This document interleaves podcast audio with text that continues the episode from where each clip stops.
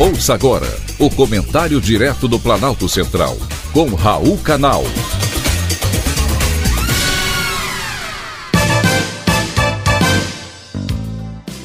Queridos ouvintes e atentos escutantes, assunto de hoje: fim da Cracolândia. O prefeito de São Paulo, Ricardo Nunes, quer uma solução para a Cracolândia. Deveria ser um exemplo para Brasília antes que o setor comercial sul chegue ao mesmo patamar de São Paulo.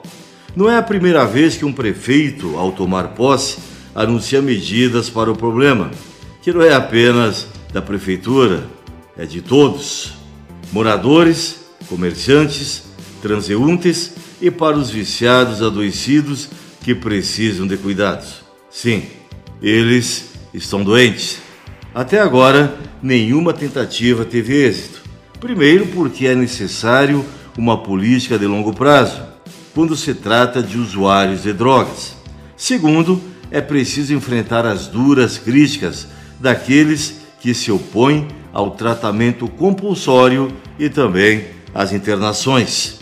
Entre as medidas propostas, a atual gestão está terceirizando o problema ao oferecer dinheiro para quem se propuser abrigar pessoas em situação de rua. A própria família tem essa dificuldade quando se trata de um viciado. É preciso abrigar essas pessoas onde elas possam ser tratadas e acompanhadas no momento de desintoxicação. Não é qualquer um que está preparado para isso. E os usuários que porventura recusarem o tratamento.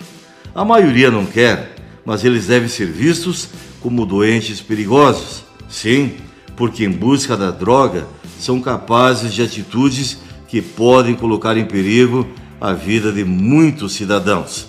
Além do tratamento de saúde integral para os usuários, é preciso combater os traficantes do pequeno ao grande. A Cracolândia necessita de ação urgente. É preciso proteger o cidadão, o patrimônio dos comerciantes e também a vida dos viciados.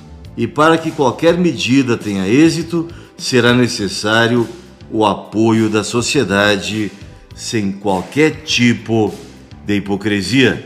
Foi um privilégio, mais uma vez, ter conversado com você.